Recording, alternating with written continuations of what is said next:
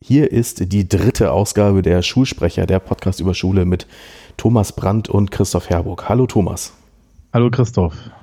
Das Wir Thema heute ist Lernen. Ja. Und du wolltest darüber reden, deswegen frage ich dich jetzt, was ist ein Lernen? ähm, also je nach Disziplin muss man erstmal unterscheiden, denke ich. Äh, der Psychologe wird das völlig anders sehen als der Neurobiologe und wir haben da jetzt natürlich eine Sichtweise aus Schulsicht, aus Lehrersicht drauf. Auch da sind die Definitionen ganz unterschiedlich, aber was man auf jeden Fall sagen kann, ist, in irgendeiner Weise bedeutet Lernen, dass Verhalten sich ändert. Und zwar geplant ändert. Also sprich nicht zufällig ändert, sondern immer auf einem äh, gedanklichen Plan beruht. Das kann man jetzt gut oder schlecht finden. Ich, ich merke schon, du atmest tief ein. Ja, also äh, ich habe irgendwie, ich bin bei den Psychologen, ja. Mhm. Also Lernen kann viele Sachen sein. Verhaltensänderung finde ich gar nicht, dass das Lernen ist. Mhm. Weil ich habe so einen, den Unterschied zwischen Erziehung und Bildung immer eingebläut bekommen. Mhm. Und eigentlich ist Erziehung das, was Verhalten verändert. Also sprich, Erziehung ist das ist, das, äh, ist sozusagen Einwirken auf Leute, damit sie gesellschaftliche Normen und Werte annehmen, also ihr Verhalten verändern. Mhm. Wenn, wenn ich jemanden ähm, lobe, weil er etwas nach den, äh, was weiß ich, weil er, äh, weil er was richtig gemacht hat oder weil er ein richtiges Verhalten gezeigt dann ist das für mich erstmal Erziehung. Ja, und Bildung ist altes Humboldtsches Ideal, äh, die Fähigkeit, die Welt neu interpretieren zu können. Und äh, ich glaube, die aktuellen Definitionen, die machen da ja so dieses Kompetenzzeug. Mhm. Äh, Kompetenz heißt im Endeffekt, dass ich ein Problem lösen kann, aber dann danach in der Lage bin, viele ähnlichartige äh, äh, Probleme eigenständig zu lösen. Also, ne, das ist dann die Kompetenz, Kompetenz. Mhm. Oder der Lehrer sagt auch gerne Transferleistung, ne? Ja, ne, also Transfer ist, ist so das, was wir eigentlich testen sollen, mhm. da an der Stelle. Na, ob der Schüler auch in der Lage ist, das neu anzuwenden. Und da stellt man immer fest, dass es nicht funktioniert. Mhm. Ähm, wenn wir jetzt nochmal die erste Definition angucken, wo siehst du denn da Probleme? Also generell beim Verhaltensbegriff. Weil man, Verhalten lernt man eigentlich nicht. Also mhm. für mich ist Verhalten eine, äh, eine Funktion im Endeffekt, äh, äh, naja, das ist so ein, das ist keine kognitive Funktion eigentlich, mhm. ja, sondern eine empathische Funktion. Ja, also Verhalten ist auch etwas, was du generell zeigst und was du erstmal nicht die ganze Zeit aktiv beeinflusst. Ne?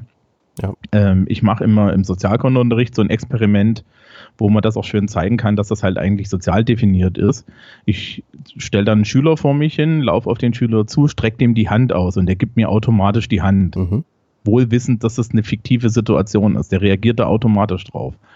Und das ist eigentlich Verhalten für mich. Ja, also, und, und Verhalten lernt man nicht so sehr, als dass man es einfach, naja, anerzogen bekommt, mhm. indem Stimuli gesetzt werden. Ja, aber wenn, wenn, wenn das das Ende des Lernprozesses ist, dann weiß ich nicht, müssen wir beide als Berufsschullehrer uns die Frage stellen, was wir da tun. Mhm. Ja, Weil wir, also die Lerntheoretiker kommen da ja auch mit bei. Ne? Die sagen, dass äh, das impliziertes Lernen ist. Ne? Also Lernen durch Beobachtung, das nehme ich quasi nebenbei mit. Da gehört ja soziales Verhalten mit zu. Und dann kann ich das halt anwenden, ohne dass ich eigentlich weiß, was ich da tue. Das würde ich so da rein interpretieren. Ja, aber dann, dann ist der, also es, mir fehlt da irgendwie die Wissenskomponente. Mhm. Ja, also mir ist das nicht kognitiv genug, mhm. die Definition. Ähm, ich würde halt sagen, Lernen hat äh, halt eher so diesen Bildungshintergrund, ja. Die, also die Idee, dass ich Wissen aufnehme, ja, ja. und ähm, Prozesse in meinem Gehirn ablaufen lasse. Aber ich würde jetzt halt auch nicht so prozedurales Wissen, also Wissen, wie ich mit mit einem Problem umgehe, ne, was wir vorhin als mhm. mit Transfer bezeichnet haben, das würde ich auch nicht als Verhalten bezeichnen, ja, weil das ist, das ist äh, Verhalten ist für mich immer für, für mich immer ungesteuert. Mhm. Während ja. Also könnte man sowas sagen wie Wahrnehmung und Bewertung der Umwelt findet statt. Ja, und vor allen Dingen halt auch eine Auseinandersetzung mit der Umwelt. Mhm. Ja, also Lernen muss, ist halt irgendwie mehr als Verhalten. Ja. Okay. ja?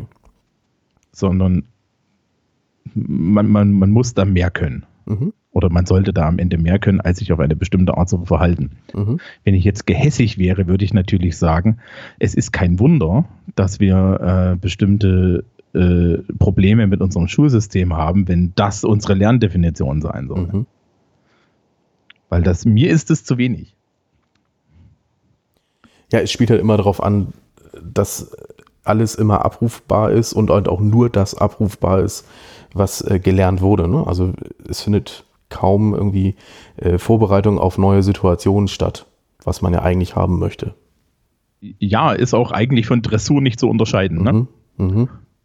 Also ähm, ich habe mal einen schönen Spruch gehört und zwar, äh, Kinder können, glaube ich, nach dem dritten Lebensjahr ihre Körperöffnung tatsächlich selbst kontrollieren. Und wenn Kinder ähm, unter drei Jahren irgendwie in der Lage sind, ähm, nicht mehr in die Windel zu machen, dann ist das Dressur. Ja, aber mhm. kein, kein aktiver Willensakt. Mhm. Ich meine, an der Stelle kann man jetzt sagen, das ist irgendwie gewollt, ja, aber ähm, das, ich, ich, ich finde das schon schwierig das irgendwie so ähm, auch so rein Verhalten abzustellen, weil das haben, da haben wir dann auch das Problem, ähm, dass genau bei diesen Transferfragen halt Ver, Ver, Verhalten scheitert. Mhm. Also ich kann jetzt so, so aktuell mal aus dem, aus dem startenden Schuljahr auch ein Beispiel dafür erklären oder, oder erzählen, was mir jetzt so die letzten zwei Wochen schön um, umgegangen ist. Ich habe eine elfte Klasse und da kommen jetzt natürlich Schüler von verschiedenen Schularten rein. Ein paar waren bei uns schon vorher in der Vorklasse. Die wissen also, wie wir so arbeiten. Und wir sind halt eine Art, ne, arbeiten im Endeffekt wie Gymnasiallehrer an der mhm. Stelle. Mhm. Mit so, so relativ selbstbestimmt und frei. Und dann kommen Schüler von der Realschule. Und diese Schüler ähm, beißen sich gerade mit ihren Strategien, wie sie mit, mit Lehrern mhm. umgehen, absolut an uns die Zähne aus. Mhm. Also das Erste, was, was ich gefragt wurde, war, was, wie, was für ein Heft sollen wir denn benutzen? Da sage ich, das ist mir doch scheißegal. Ja? Wenn du kariertes Blatt nimmst, dann lass eine Zeile frei im Aufsatz. Wenn du ein liniertes Blatt nimmst, musst du wahrscheinlich keine Zeile freilassen. Da, da, da brechen die alle in Tränen aus, weil mhm. die, die Sicherheit ist weg. Dann erklärst du, wie man einen Cartoon beschreibt. Ja, so, braucht einen Einleitungssatz. Da meldet sich sofort jemand und fragt, wie viele Wörter der Einleitungssatz haben soll. Weil, ja, mhm. früher hat mir der Lehrer, der hat mir das erzählt. Der hat gesagt, mhm. da müssen zehn Wörter drin sein. Und ich fasse mir halt an den Kopf, weil ich davon ausgehe, naja, du wirst schon wissen, was du da Nein schreiben sollst. Ja, ich komme dann schon an und sage, ob das zu viel oder zu wenig ist. Ja, und ähm, das ist aber, das ist aber dann diese, diese Idee von, von Lernen, die mir halt auch nicht gefällt. Ja, also mhm. die Leute haben halt ein Verhalten antrainiert, wo, bekommen. Ja, die sind halt dressiert. Und die finden dich dann im Übrigen total scheiße, wenn du einfach die nicht, sie nicht weiter dressierst, weil mhm. nach zehn Jahren Schulerfahrung haben wir halt jetzt die Erwartung, da steht da vorne der Dompteur und der sagt uns genau, welche, welchen Stift wir benutzen sollen. Und ähm, der macht das jetzt nicht. Ja. Also ich habe eine ähnliche Erfahrung wie du gemacht. Ich muss gerade mit meiner 13. Klasse das Thema Lyrik besprechen, also sprich Gedichtinterpretation das ist ja nun an sich schon ein schwieriges Thema, weil einfach auch nicht jeder einen Zugang zu diesem Thema hat. Das ist was ganz Normales, glaube ich. Dazu ja, kommt aber, wie bitte? Ja, das wird auch, ähm, naja, ich bin jetzt, bin jetzt Anglist, ne? Wir Anglisten haben, haben ja so die Tendenz, die Germanisten immer so ein bisschen platt zu machen, weil die aus unserer Sicht immer alle so verklemmt sind. Mhm. Aber ich glaube, Lyrik wird, wird sehr oft viel zu schemahaft unterrichtet. Da kann man genau das ist es nämlich. Genau das ist es nämlich. Ähm, ich werde immer gefragt nach ähm, ja, Kochrezepten, wie ich denn ein Gedicht zu interpretieren habe. Aber die Gedichte sind logischerweise so unterschiedlich, dass ich nie mich an einen Ablauf halten kann. Und das mhm. versuchen gerade meine Schüler zu verstehen. Und wir arbeiten da mittlerweile nur an dieser Frage, brauche ich denn überhaupt ein Schema oder äh, brauche ich keins, seit drei Wochen daran. Die Antwort ist natürlich nein, ich brauche kein Schema. Mhm. Ja, ähm, weil ich muss eigentlich nur wissen, wie es geht. Ganz genau. Bloß die Schüler sind das halt gewohnt, dass sie halt irgendein Schema von mir bekommen oder halt von irgendjemandem sonst. Und das gibt es halt einfach nicht. Ja, das ist derselbe Grund, warum ich, ich habe mal angefangen, Musterlösungen rauszugeben. Mhm. Und mittlerweile gebe ich ungern Musterlösungen für Cartoon-Beschreibungen oder sowas raus, mhm. weil das nächste, was ich bekomme, liest sich exakt wie meine Musterlösung. Das Problem ist nur, das Bild ist ein anderes. Und dann hast du 20 Leute, die komplett schockiert sind, dass sie das nicht einfach so schreiben können. Die halten dann deine Musterlösung hoch und sagen, ja, aber sie haben das doch auch so geschrieben. Und dann musst du ihnen mhm. erstmal erklären, ja, ich würde mir darauf auch nicht 14 Punkte geben. dann gucken sie dich groß an. Mhm. Ja, also ähm, das ist aber, ja, das ist Lernen als Verhaltensänderung. Mhm. Ja? Und das kann es halt nicht gewesen sein. Nee, absolut nicht. Ähm, haben wir was Besseres? Ja, ähm, ich habe hier äh, mein großes Buch mitgebracht. Das habe ich, glaube ich, beim letzten Mal auch angekündigt. Mhm. Ähm, und ich lese nur die Überschriften vor. Das ist äh, Gerd Mietzel, Pädagogische Psychologie des Lernen und Lehrens. Und da gibt es hier so Lernen als Veränderung von Verhaltensweisen, das haben wir schon gehabt als passives Aufnehmen von Wissen und als Konstruktion von Wissen. Und ähm, das passive Aufnehmen von Wissen, das kennen wir auch viel zu gut. Ne? Das sind die Leute, die im Endeffekt alles auswendig lernen. Ich als Englischlehrer forciere das an einer bestimmten Stelle, nämlich Vokabeln, die muss man halt einfach auswendig lernen. Mhm. Aber Mietzel sagt das auch, das ist nicht genug. Ja, also äh, das ist ja dann im Endeffekt das Kochrezepte auswendig lernen für die Lyrik ist ja genau dasselbe. Ne? Ja. Und ähm, Konstruktion von Wissen ist eigentlich das, was mir am besten gefällt. Ja, also der, der Konstruktivismus sagt, wir gestalten oder entwerfen die Welt hinter unseren Augen selber. Mhm. Wir, das menschliche Gehirn, so sagen die Konstruktivisten, ähm, macht im Endeffekt die ganze Zeit so eine Hypothesenbildung darüber, wie die Welt ist. Ja. Das fängt bei einfachen Sachen an, wie, wie ist der Tisch jetzt massiv oder so und endet dann halt bei komplexen Sachverhalten. Ja. Ähm, und das kann man sehr schön sehen, dass Kinder eigentlich tatsächlich so lernen. Also in dem Buch gibt es ein tolles Beispiel mit Grundschulkindern, die gefragt werden, also denen wird ein Kreis gegeben mhm und dann wird ihnen gesagt, der Kreis ist die Erde, jetzt mal dich mal da drauf und mal mal die Wolken da drauf. Und beim ersten Mal malt sich die, das Kind in die Mitte. Ja, mhm. also seine Vorstellung ist, es steht in der Mitte. Dann geht der Lehrer hin und erklärt dir, ja, aber das ist doch die Erde. Du stehst doch oben auf der Erde drauf. Und dann malt er sich oben drauf. Und dann fragt er, wo die Wolken ist. Und bis, bis er eine Zeichnung hat, wo die Wolken alle auf die Mitte zeigen, ja, weil ja die Erde unten den Schwer, die, die Schwerkraft mhm. dann technisch gesehen nach oben hat, äh, dauert es tatsächlich mehrere Wochen. Ja, in, wo der Lehrer dann immer wieder kommt und sagt, ja, aber das stimmt nicht so ganz. Hier hast du noch eine Information.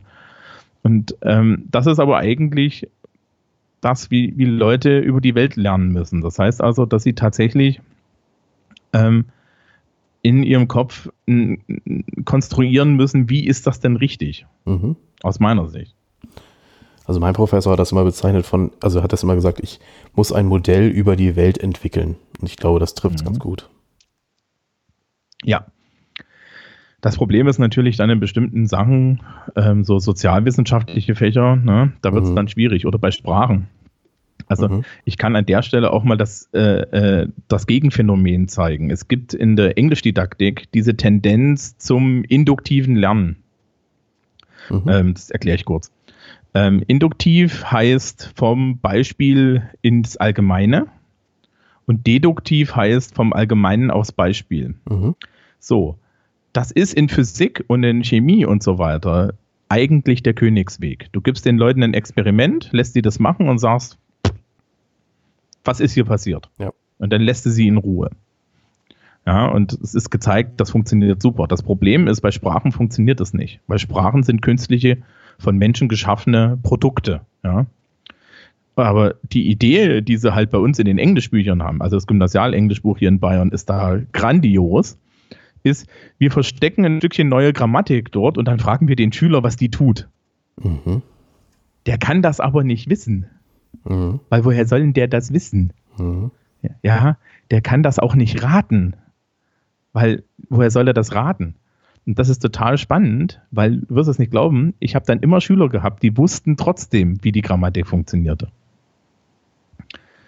Und da gibt es eine einfache Erklärung für. Die haben vorher das Grammatikkapitel gelesen. weil Mama und Papa gesagt haben, du liest das schon mal, weil dann bist du gut. Mhm. Ja, die Schüler sind dann nicht hingegangen und haben sich, haben Hypothesen über die If-Sätze gebildet. Ja. Nee, die waren brave Schüler und haben den Scheiß auswendig gelernt. Also war der Lernerfolg eigentlich nur, wie erziele ich eine gute Note, aber nicht, äh, wie bin ich gut in Grammatik. Ja? Richtig, der Lernerfolg war, dass da am Ende ein Kind produziert wurde, das glaubte, dass die Regel der Schule ist, dass ich grundsätzlich irgend, irgendwelche Sachen einfach schon mal vorarbeite, damit mhm. ich immer schlauer wirke. Mhm. Da, da entsteht übrigens auf der Erziehungs- und Verhaltensseite in sehr, sehr vielen Fällen ein Arschloch. Ja? Weil das ist dann halt jemand, der immer denkt, ich brauche unbedingt einen Vorteil. Mhm. Ja? Und der wird dafür dann durch das System belohnt. Und das ist, das ist am Ende genau das Problem. Das, aber ein Problem lösen kann er nicht. Ja, und das machen wir dann halt bei, machen wir halt mit diesem Englischunterricht, funktioniert das auch nicht, sondern Sprache musst du im Endeffekt den Leuten Regeln geben und dann musst du ihnen erklären, dass die Regeln nicht funktionieren. Mhm.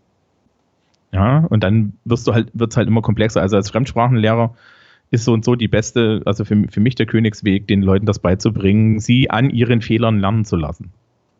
Ja. Lass den Aufsatz schreiben, nimm sie mit, setz sie neben dich, korrigier den Aufsatz gemeinsam. Mhm. Ja, wir, wir sind jetzt mit Dokumentenkameras gesegnet, dann nehme ich Aufsätze aus der Klasse oder lass die gemeinsam in Gruppen Aufsätze schreiben und dann korrigiere ich diese Aufsätze. Ne? Man, man darf natürlich auch nicht Leute bloßstellen, aber das ist total super. Ja, weil dann, dann, dann lernen die Leute an ihren Fehlern und da ist die Motivation auch da. Mhm. Aber ja, äh, Modelllernen haben wir schon gesagt. Es gibt, es, es gibt noch ein paar mehr so Lerntheorien. Gell? Mhm. Hm, ich habe hier so ein schlaues Buch. Also wer in Hamburg irgendwie was mit Lehramt studiert, der muss immer zwei Bücher kaufen. Und zwar von Hilbert Meyer. Die heißen Unterrichtsmethoden, Band 1 Theorie, Band 2 Praxis. Und da gibt es so die verschiedensten Definitionen oder besser gesagt so Epochenbezeichnungen. Ich will die eigentlich nur mal so erwähnen. Ähm, zum Beispiel gab es in den 70ern das Konzept des sogenannten entdeckenden Lernens vor allem so in der, in der Naturwissenschaft oder in der Mathematik. Also sprich, das Konzept war, dass die Schüler so langsam äh, anhand von beispielhaften Rechnungen oder Formeln etwas entdecken, eine Regelmäßigkeit. Das war damals ähm, ziemlich in. Mittlerweile sind wir ja bei kompetenzbezogenem Lernen dann auch wieder gelandet. Ja, aber das entdeckende Lernen ist an der Stelle trotzdem nicht falsch. Also ich habe ja gerade erklärt, dass es im Englischen, mhm. also beim Fremdsprachenunterricht nicht funktioniert. Mhm. Aber in Naturwissenschaften ist das immer noch, halte ich das immer noch für die beste Idee. Mhm. Ja, absolut. Das, das, Problem ist nur, es funktioniert halt in Schule nicht, weil wir müssen ja fertig werden und da steht was im Lehrplan und und und und, und, ne? und so. Mhm. Ja, die Regeln der Schule machen das dann wieder kaputt. Das sehe ich absolut genauso. Also, ja. Nächstes Konzept, das sogenannte erfahrungsbezogene Lernen das von subjektiven Schülererfahrungen ausgeht. Ähm, kann ich was zu sagen? Ich muss regelmäßig eine Unterrichtseinheit zum Kaufvertrag unterrichten. Alles, was so in der Realität zum Thema Kaufvertrag abläuft, ist ja für Schüler so, ich habe was bei eBay gekauft und das war kaputt. So. Dann äh, schreiben die mit dem Verkäufer und bekommen eine Reaktion und in der Regel passt ja diese Reaktion überhaupt nicht zu der Gesetzeslage. Die sagen ja entweder sowas wie, ja, habe ich sofort mein Geld zurückbekommen oder der hat sich gar nicht mehr gemeldet oder sonst irgendwas. Und das ist dann immer so Anknüpfungspunkt wie, ja, was hättet ihr denn machen können? Schauen wir doch mal ins Gesetz. Und ähm, das klappt so bei rechtlichen Themen ganz gut, ist zumindest meine Erfahrung. Ja, mein, mein Favorite Titbit ist immer noch, also ich habe das in der Schule auch mal gehabt. Ne? Ich, ich, kann mich an meinen, meinen Gymnasialunterricht tatsächlich noch erinnern, mhm. was mir, der, mir da erzählt hat. Es ist immer noch, dass das Herausnehmen einer Maisdose aus dem Regal beim Supermarkt eine Willenserklärung ist. Ne? Ja, dann hast du was Falsches gemacht. Weiß ich noch. Mhm. Ähm, ja, ich dachte, schon, dass das so, dass, dass das meine Willenserklärung zum Kaufen ist. Die kann ich aber in dem Fall auch wieder rückgängig machen. Mhm. Oder ist die Willenserklärung, die ich an die Kasse gehe? Ja, die Willenserklärung ist, wenn du die Maisdose aufs Fließband legst. Ah. Ja, da habe ich heute Abend schon mal was gelernt, das ist super. ja. Der bloß, also was ich nur sagen wollte, da, das ist durchaus ein Konzept, das wir im Unterricht auch wirklich benutzen. Ja, ja ich mache das in Sozialkunde nicht anders. Da geht das nur über die Schülerwahrnehmung der Politik. Mhm. Ja, also es, ist, es hilft doch nichts. Es hilft doch nichts, wenn ich mich da hinstelle und eine Viertelstunde lang über so Erwachsenenprobleme rede, sondern mhm. wird halt mal gefragt, ja, was ist denn eure Wahrnehmung? Und mhm. das ist dann immer ganz spannend. Also letztes Jahr gerade, als wir äh, Flüchtlingskrise hatten, man möge das in Hochkommas sehen, mhm. ähm, da, da kam dann auch, ja, da musste man, musste ich mich dann im Endeffekt mit diesen Schülererfahrungen auseinandersetzen, die da kamen. Mhm. Das ist dann auch ganz spannend. Ja. Du, meine Schule ist in Hamburg St. Pauli. Ähm, das ist für uns seit Jahren Alltag. Ne, also aus unserer Sicht hat, also hat sich da nichts verändert, aber ich kann das absolut nachvollziehen, was du sagst zumindest. Ja, hier, also in Bamberg haben wir, glaube ich, 5000 Flüchtlinge, weil, also geflüchtete Flüchtlinge, Menschen aus Syrien mhm. oder sonst woher. Die, wo, weil wir haben so eine ehemalige Army Base, die wurde da jetzt umfunktioniert. Und bei uns an der Schule haben jetzt eine Klasse mit 25 Leuten, die wird danach wieder aufgelöst. Ja, also das Problem betrifft selbst in Bamberg hier relativ kleine Kreise von Menschen. Mhm. Ja, ich kenne Leute, die wohnen in der Gegend, wo diese Unterkünfte sind die sagen halt, ja, man, man sieht es auf der Straße. Ja, also man sieht dann halt Leute die ganze Zeit auf der Straße Fahrrad fahren, weil die nichts Besseres zu tun haben. Mit ja, dunklem Teint und fertig ist. Und ähm, also die, die Erfahrung, die mir so weitergegeben wurde, ist, ähm, ja, alles nette Menschen kochen geil. Ja, so, das ist ungefähr so das Level. Geht mir genauso. Eine weitere ähm, ehemalige Definition des Lernens ist äh, der, das sogenannte genetische Lernen. Ganz seltsamer Begriff, wie ich finde. Sagt, dass die, ähm, dass man immer von den historischen Entstehungszusammenhängen von Unterrichtsinhalten ausgeht und dann sich fragt, welche Auswirkungen hat das denn eigentlich noch auf heute? Äh, finde ich irgendwie seltsam. Nee, das ist Bullshit. Ja, finde ich, Bullshit. Find ich auch seltsam. Ähm, also das erinnert mich immer an einen ehemaligen Kollegen, der zum Glück technikfern ist und deswegen kann ich da jetzt mich darüber lustig machen. Ähm, der zu mir meinte, ja, er sei ja Historiker und betrachtet alles längsschnittartig. Hm. Interessanter ist, ich habe gerade Praktikantin und eine Praktikantin meinte beim Thema, also ich habe dann gesagt, wir unterhalten uns in nächster Zeit im Unterricht über Sozialstruktur und dann sagte sie so zu mir, ja, sie findet das ja auch ganz spannend und sie würde bei der Sozialstruktur im Kaiserreich anfangen. Da habe ich gesagt, das ist ein bisschen weit hin, das interessiert doch keine Sau. Und da fand sie mich dann etwas blöde. Das ist vollkommen okay. Da hat sie sich dann in die lange Reihe von Schülern dieses Jahr schon eingereiht. Ähm, und wir haben uns dann darüber unterhalten. Und was die junge Frau schon gar nicht verstanden hatte, ist, dass ähm, zur Zeit vom Kaiserreich wir überhaupt keine Aussagen über die Sozialstruktur treffen können. Und dann muss ich mir die Frage stellen, als Politiklehrer im Jahr 2016, wo die aktuelle Diskussion die granulare Gesellschaft ist, ist es eigentlich schon eine Frechheit, das Schichtensystem von Darmdorf noch zu unterrichten. Ja, und wenn ich da jetzt bei, wenn ich beim Urschleim anfange, dann bin ich irgendwie vier Stunden, fünf Stunden sinnlos unterwegs. Und die Schüler folgen dir dort doch eh nicht. Ja, es ist im, Deutsch, im, im, im, Deutschunterricht fängst du doch auch nicht die Gedichtinterpretation an mit, ja, meine Damen und Herren, vor 20.000 Jahren schrie ein Affe das erste Mal ein Laut in die mhm. Prärie, knapp 1000 Jahre später reihte er Laute hintereinander an. Ja, machen wir ja auch nicht. Das ist also irgendwie komisch. Das ist immer so die Frage, wo man so einen sinnvollen Startpunkt setzt. Ne? Das zieht sich, glaube ich, durch. Naja. Also ja, ich glaube, der sinnvolle Startpunkt ist immer, am Anfang war das Universum und das war alles in einem Punkt, dann ist es explodiert und da, da lässt man auch nichts aus. Ähm, also das, ich finde das affig, ja, aber ich wurde auch in meinem Studium als po Politiklehrer, wurde ich tatsächlich von meinem Politikdidaktikprofessor dazu erzogen, auf keinen Fall Historiker zu sein. Mhm. Weil der hat immer gesagt, ja, das ist, der, der, Job der Historiker ist es, in die Vergangenheit zu gucken. Sie gucken nicht in die Vergangenheit, sie beschäftigen sich mit den Problemen des Hier und Jetzt. Und ich muss dann aber sagen, in Englisch zum Beispiel ist es manchmal ganz lustig oder auch erhellend, wenn man den Schülern aus der Sprachgeschichte heraus mal erklären kann, ja, wo, warum denn das jetzt so ist.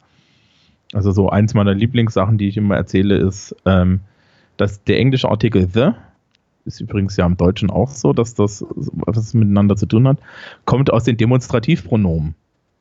Und die Leute verwenden den halt immer wie das Deutsche, der, die, das und, und pappen den überall davor. In Wirklichkeit ist es aber wie ein Demonstrativpronomen. Und jedes Mal, wenn du the davor schreibst, ist es etwas Spezifisches. Und das kann man so wunderbar erklären. Ja. Ähm, aus dem Altenglischen. Aber ansonsten, ja, weiß ich nicht. Hm. Ist ein bisschen komisch. Mhm. Ja. Das war schon, was man. Vor allen Dingen wie bitte? ist das so. Ja, vor allen Dingen ist das so eine Idee, dann, dann musst du ja im Endeffekt eigentlich die Fächer abschaffen und so eine Art Universalunterricht machen. Richtig. Ne? Mhm. Also, und das heißt im Übrigen auch, dass, wenn wir das tatsächlich so machen, Schule immer länger wird, weil wir müssen ja immer mehr Zeug erzählen. Da habe ich ein Zitat zu, nämlich wieder von meinem Freund Hilbert Meyer. Mal sehen, wie du das findest. Er hat so eine, also er stellt in seinem Buch immer so Thesen auf und sagt dann immer was, äh, was zu diesen Thesen. Mal sehen, was du dazu sagst.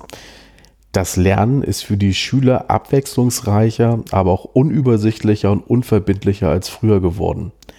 Die Schüler lernen heute immer mehr und immer schneller, aber auch immer weniger gründlich. Zitat Ende. Okay, das ist dummes Gelaber. Mhm. Also, ich weiß nicht, was soll denn das jetzt heißen? Ja, das sind, also, da bin ich, zu, bin ich zu viel Sozialwissenschaftler und Psychologe für. Ja, also, ich, das sind meine Seiten der Welt. Was soll denn das heißen? Sie lernen immer weniger gründlich.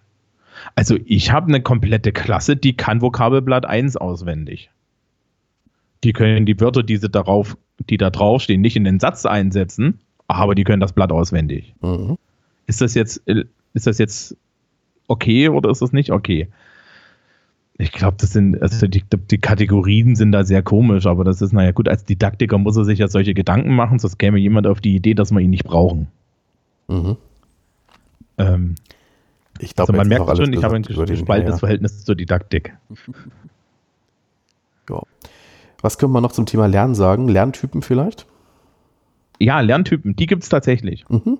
Gibt es tatsächlich. Also, äh, das kann ich ja machen. Also, es gibt im Endeffekt erstmal so, so die, die drei großen Typen, die man immer lernt. Es gibt ja noch, äh, wir müssen Klafki erwähnen, weil Klafki gehört erwähnt. Mhm. Ne? Äh, Klafki war ein Pädagoge, der hat dieses berühmte Lernen mit Kopf, Herz und Hand. Und da sind halt im Endeffekt die drei äh, Lerntypen mit drin oder besser gesagt, äh, also es gibt diese drei Richtungen, in denen man lernen kann und es gibt halt die drei Lerntypen, die haben was mit Sinn zu tun. Äh, was Klafki meint, ist, es gibt halt Kognition, Empathie und Motorik. Ja? Also ich kann entweder Handlungen lernen oder ich kann auf eine bestimmte Art zu fühlen lernen, wobei ähm, das von Indoktrination und Gehirnwäsche nicht zu unterscheiden ist. Und es gibt halt kognitives Lernen und das ist das, was wir in der Schule eigentlich hauptsächlich machen. Mhm. Ja. Ähm, man lernt natürlich in der Schule auch irgendwie was über seine Emotionen und so weiter, allerdings sehr, sehr selten. Und ich glaube auch nicht, dass das so, so gut ist, wenn das so eine Institution macht. Ähm, beim die, die drei anderen Lerntypen sind halt eigentlich die, wie Leute Informationen aufnehmen. Und das ist eigentlich tatsächlich so das große Armutszeugnis auch des modernen Schulsystems ein bisschen, weil es gibt halt die Sehlernenden, es gibt die Hörlernenden und es gibt die motorisch Lernenden. Mhm. So, und die Sehlernenden, die werden voll gefordert, weil wir machen eigentlich fast alles über geschriebenen, ja, über Texte, Bilder, Tafelanschriebe und sonst was. Die Hörlernenden kommen auch noch irgendwie mit, weil der Lehrer erzählt das alles. Und die Leute, die es halt erfahren müssen, die es handwerklich machen, die werden eigentlich komplett abgehängt, obwohl sie eigentlich nur ein anderer Lerntyp sind. Das waren, waren das jetzt die richtigen Lerntypen? Ich stimme überein. Okay. Hast du mal geschaut, was du für ein Lerntyp bist? Was ich? Äh, ich weiß, wie ich für ein Lerntyp bin, nachdem ich einmal in der Vorlesung eingeschlafen bin. ja, oder besser gesagt weggedöst bin und dem, nur, und dem Professor nur zugehört habe, weiß ich, dass ich ein Hörlerner bin. Deswegen mag ich Podcasts. Also ich kann mir großflächig irgendwelche Raumzeit-Episoden und so weiter merken. Und bin im Lesen aber tatsächlich immer schlechter geworden. Also nachdem ich jetzt tagtäglich mit Text zu tun habe, ist so dieses abends im Bett lesen zum Beispiel komplett raus. Ich finde auch so größere Mengen von Text in Büchern anstrengend, wenn ich nicht den Nerv dazu habe. Mhm. Also das ist ganz klar, handwerklich begabt bin ich nicht. Dementsprechend auch wahrscheinlich kein, kein motorischer Lerner. Was bist du? Ich bin auch ähm, dieser Lerntyp. Ich, also mir geht es ähnlich wie du, äh, Quatsch, wie dir. Ich habe diese ganzen Podcasts auch irgendwie durch und kann sie relativ schnell. Und ähm, ich habe auch das Phänomen mit Büchern. Bücher gehen bei mir nur, wenn ich sonst absolut entspannt bin.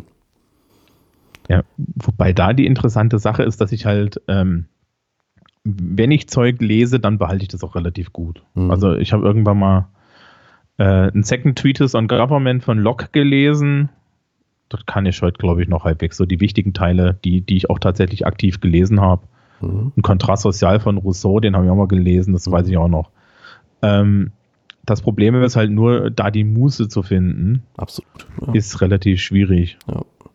Ne, und also man, man also es, man liest halt als Lehrer auch erstaunlich viel und das meiste davon ist jetzt auch nicht wirklich toll. Mhm. Ja, wenn du da irgendwie so eine so Klausuren liest. Ich weiß nicht, du bist Deutschlehrer. Wie ist das eigentlich so als Deutschlehrer, säckeweise schlechte Aufsätze zu lesen? Es geht. Also man muss natürlich immer schauen, dass man während des Korrigierens nicht entweder altersmilde wird, ne, also sprich die letzten Klausuren besser bewertet als die am Anfang, mhm. oder dass man halt altersstreng wird, das gibt es auch. Aber jetzt habe ich diesen Mist schon achtmal gelesen, jetzt will ich ihn noch ein neuntes Mal lesen. So. Ähm, also da, ich äh, habe so die Strategie für mich gefunden, dass ich das Korrigieren von Deutschklausuren immer auf kleine Etappen aufteile und nie sowas mache wie äh, acht Stück am acht Stück hintereinander, sondern immer sowas wie maximal drei hintereinander, damit ich genau diese beiden Effekte bei mir nicht, nicht sehe. Könnte sein, dass die trotzdem da sind, aber das ist so meine einzige Gegenstrategie, die ich da gefunden habe. Ja, so ähnlich ist es in Englisch auch. Also ich mache das, ich korrigiere schon in einem Rutsch weg. Ich habe aber auch weitaus weniger Text als ihr Deutschleute. Also weiß ich nicht. Fachabiturklausur, Aufsatz ist 200 Wörter. Ja. Ach Gott. Ja, ne? Ist ja nichts. Und ja, ja, 200 Wörter Aufsatz, 100 Wörter Cartoon Description und vorne ist Multiple Choice. Ja, gut. Da bin ich mit der Einleitung fertig. ja, naja, ähm, aber das ist total toll. Also wir kriegen dann auch immer so tolle Aufsatzthemen vom Staat vorgegeben. Was hatte ich vor einigen Jahren? Hatten wir mal, ja, da gibt es gibt immer mehr Gewalttaten im öffentlichen Nahverkehr. Ja, sagen Sie doch mal, was man dagegen tun kann. Da habe ich dann habe ich dann 60 Mal lesen dürfen. Kameraüberwachung, sonst mhm. was, ja, bin fast explodiert, weil halt die Prämisse schon falsch ist. Ne? Mhm. Also es stimmt halt schon fach, sachlich nicht das ist immer wieder toll, wenn du solche Aufgabenstellungen kriegst. Mhm. Ähm, und dann halt auch die Schüler sich nicht besser zu helfen wissen, ne, als da irgendwelchen Quatsch dahin zu schreiben. Ja. ja. Weil die natürlich auch alle Angst haben. Ne? Ich habe dann im Nachhinein gesagt, also ist ja ganz ehrlich, wer mir, wer mir einen Aufsatz geschrieben hätte, in dem drin stand, die Prämisse, dieser, die, die Prämisse dieser Aufgabe ist Quatsch und ich erzähle Ihnen jetzt warum, der hätte automatisch volle Inhaltspunkte gekriegt. Absolut, ja klar. Ja. Also das ist halt, ähm, aber ein Systemfehler an der Stelle, ja. Ähm, was gibt es zum Lernen noch? Also es, es, es, gibt halt so die großen Sachen noch, so Modelllernen nach Bandura. Mhm. Äh, die, die Konstruktivisten haben es mittlerweile, glaube ich, in die Universitätsdidaktiken geschafft. Das Problem ist, dass keiner was damit anzufangen weiß. Und das ist halt, ähm, also, also dieses konstruktivistische Lernen halt im Endeffekt sämtlichen Abläufen in der Schule widerspricht. Ja. ja weil wir, wir machen ja als Lehrer vom Prinzip her, ähm, ist uns ja der Inhalt vorgegeben und es ist vorge uns ist die Weltsicht vorgegeben, die wir vermitteln sollen. Ja, mehr oder minder stark, aber das ist schon so. Und ähm, da jetzt anzukommen und erstmal herauszufinden, wie denn der Schüler die Welt sieht, das ist bei selbst bei einer 25-Mann- oder 20-Mann-Klasse strukturell gar nicht möglich. Ja. ja? Dementsprechend ist halt auch da viel Überwältigung. Ach so, genau. Es gibt noch eine mit, weiß ich nicht. Das hat ja damit was zu tun. Es gibt ja noch so diese ganze handlungs- und produktorientierte Sparte. Ja, ich glaube, das ist äh, mal was für eine eigene Folge. Ja, das, das machen wir mal einzeln. Mhm. Ähm, wir, ich tease das jetzt an mit, äh, man hat meiner Stimme entnehmen können, dass ich das total toll finde. Ja. Also es, diskutieren wir mal einzeln. Das ist mhm. eigentlich sehr spannend. Mhm. Ähm, ja. also Lernen muss mehr sein als nur Verhaltensänderung. Richtig. Ja, was ideal wäre, wäre, wenn, wenn Leute an, also das, das wünsche ich mir immer, wenn Leute irgendwie lernen, diese Welt besser zu bewältigen. Mhm. Ja, also Bildung ist ja das, ne? also Weltbewältigung. Ja. Schön wär's, ganz genau. Das klingt jetzt, das klingt jetzt so desillusioniert. Ähm, Hast du keine Ideale? Äh, doch, habe ich, aber mit Idealen ist es schwierig. Ja, die sterben dann immer früh, ne? Ja. Ich bin auch noch jung. Wobei, wobei ich festgestellt habe, also es gibt noch eine interessante äh, Sache. Ich habe, also, na, ähm, wenn man Schülern nicht sagt, dass Aufgaben für sie zu schwer sind, dann merken die das nicht. Ja. Und dann machen die die einfach. Mhm. Ja.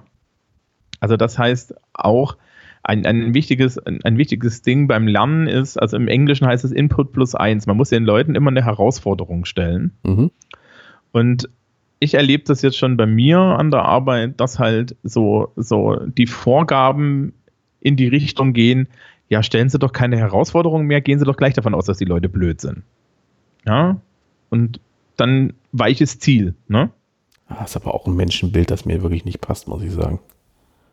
Ja, nicht nur das, das ist auch vor allen Dingen, wir wissen, also, also ich, wir wissen doch gar nicht, wo wir dann rauskommen. Ne? Also ich kann, wenn, wenn ich die Leistung der Schüler unterschätze, dann weiß ich nie, ob da nicht ein Einserschüler dabei ist. Mhm. Ja? Weil den Einserschüler, den wirke ich dann auf der 2 ab. Und am Ende schreiben wir immer noch zentral gestellte Abiture. Also, ne? Was, also, was ich immer merke ist, oder was ich auch weiß, meine Schüler sagen halt in Englisch immer zu mir, ja, also das ist ja sehr spannend, dass sie uns unheimlich gute Punkte geben auf die Klausuren, ne, auf die Aufsätze und dann trotzdem das problemlos hinkriegen, eine Viertelstunde lang dieses Ding fertig zu machen und zu sagen, dass das alles immer noch Quatsch ist. Mhm. Worauf ich sie dann darauf hinweise, ja, das liegt daran, dass ich ein Kriterienschema habe. Das Kriterienschema ist viel, viel netter als ich. Und seid froh, dass es das Kriterienschema gibt. Ja. Ja. Ähm, aber das Lustige ist, dieses, wenn du dann tatsächlich einen Anspruch hast und die Leute an diesen Anspruch hältst, dann steigt halt auch die Menge an Menschen, die einen überdurchschnittlich guten Aufsatz schreiben. Wenn ich dann jedes Mal sagen würde, ja, das ist schon in Ordnung, ist halt der Vierer, ja, ähm, dann kommen wir nicht weiter.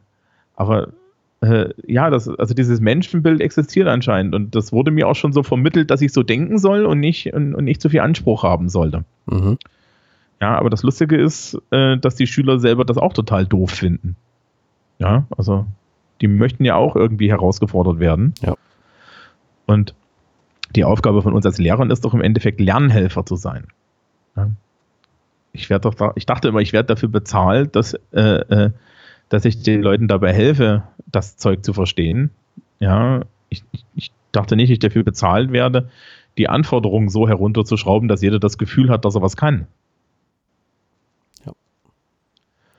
Ja. Bei der Gelegenheit schreibe ich dann auch mal in die Episodenliste Lehrerrolle, ne? Ja, das hab ich ja, haben wir ja heute schon angekratzt. ähm, auch, dass ich, dass ich komplett darin versage, einer entsprechen. Das ist immer, äh, weiß nicht, ähm, das können wir auf jeden, jeden Fall mal machen, aber das ist so, äh,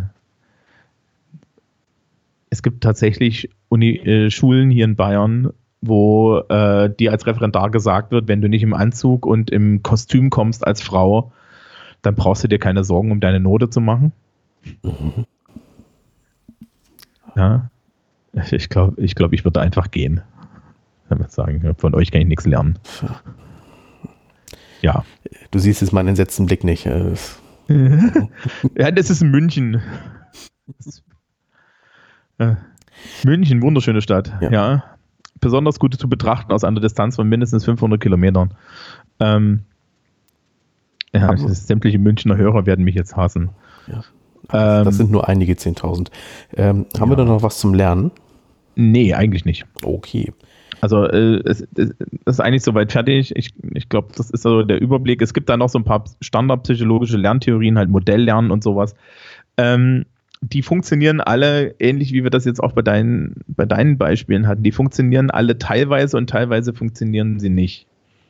Ich glaube, der große Fehler, der gemacht wird, ist, dass die Leute noch nicht verstanden haben, dass es ein komplexer Prozess ist. Mhm. Und das Bild, was wir in der Gesellschaft haben, womit wir jetzt hoffentlich auch ein bisschen aufgeräumt haben, ist ja so, dass tatsächlich dieses Lernen immer nur im Sinne von auswendig lernen ja, und verstanden wird und nicht in dem, in diesem ähm, Strukturen und Kompetenzen erwerben Sinne. Ja. ja. ja. Also in, in, wirklich da auch äh, Fähigkeiten mitzunehmen. Aber genau diese Fähigkeiten sind es eigentlich, die wir mehr den Leuten in die Hand geben müssen. Und deswegen ist eigentlich auch Kompetenzorientierung das, das Richtige, wo man hin muss. Auch wenn das ein, ein schlimmes Schimpfwort geworden ist. Absolut. Ja. Okay, dann beenden wir für heute die Folge. Jo. Und hören uns demnächst wieder. Alles klar. Tschüss, Thomas.